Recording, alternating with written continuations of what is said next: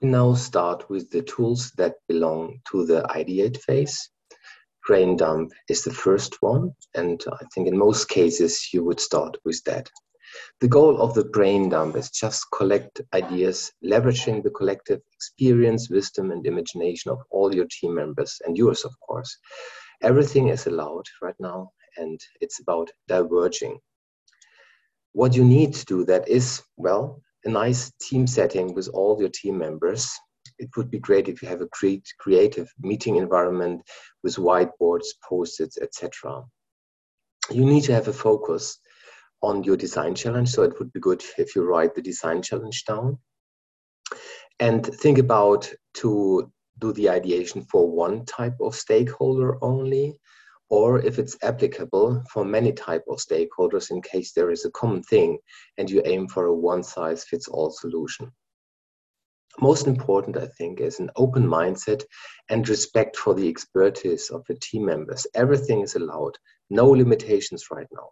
Divergent thinking is about even collecting crazy ideas. In a later stage of the design thinking process there will be time enough to condense and assess the ideas So think about this as a virtual whiteboard. Uh, you might want to start with uh, giving a color coding to your teammates.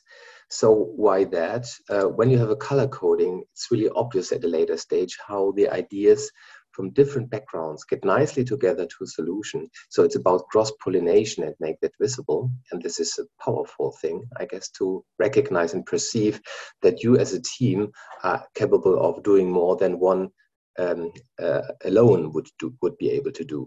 So think about this would be a silent brainstorming. Everybody would write three or five stickies with his or her ideas and list it down. Having done that, that silent brainstorming without any discussion yet, you would enter then a discussion and start clustering the ideas as they fit together. How would you do that? One person after the other, one team member after another would loudly um, introduce his or her ideas, read them loud, and when a second team member comes in, he or she would automatically then align the stickies to something which sounds similar or maybe it's even the same. So you see here, in this case, we were able to cluster out four areas, I would say and to see how the ideas from different persons came together in the different colors. And in that discussion that team had, they came to the conclusion that, you know, working title could be here for the first cluster, additional apps, or the other was around build a new ecosystem. Uh, another cluster relates to shared economy. And even there's a cluster going back to the old work, being analog.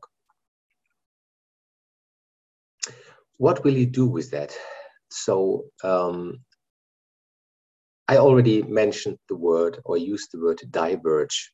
The Diverge is going for quantity. You open something, you open your minds, and you, op- open your team for all the ideas that are there. So here we are with that brain dump. In the next step, you would go towards an emerging where you would more discuss about it and maybe add additional ideas in a systematic way within um, ideation metrics that we would introduce you. Some of the clusters you have built might already be ready to go for next with the ideation. Sorry, not with the ideation, with the idea canvas. And so think about that way or that way. It depends on your process, what you would do.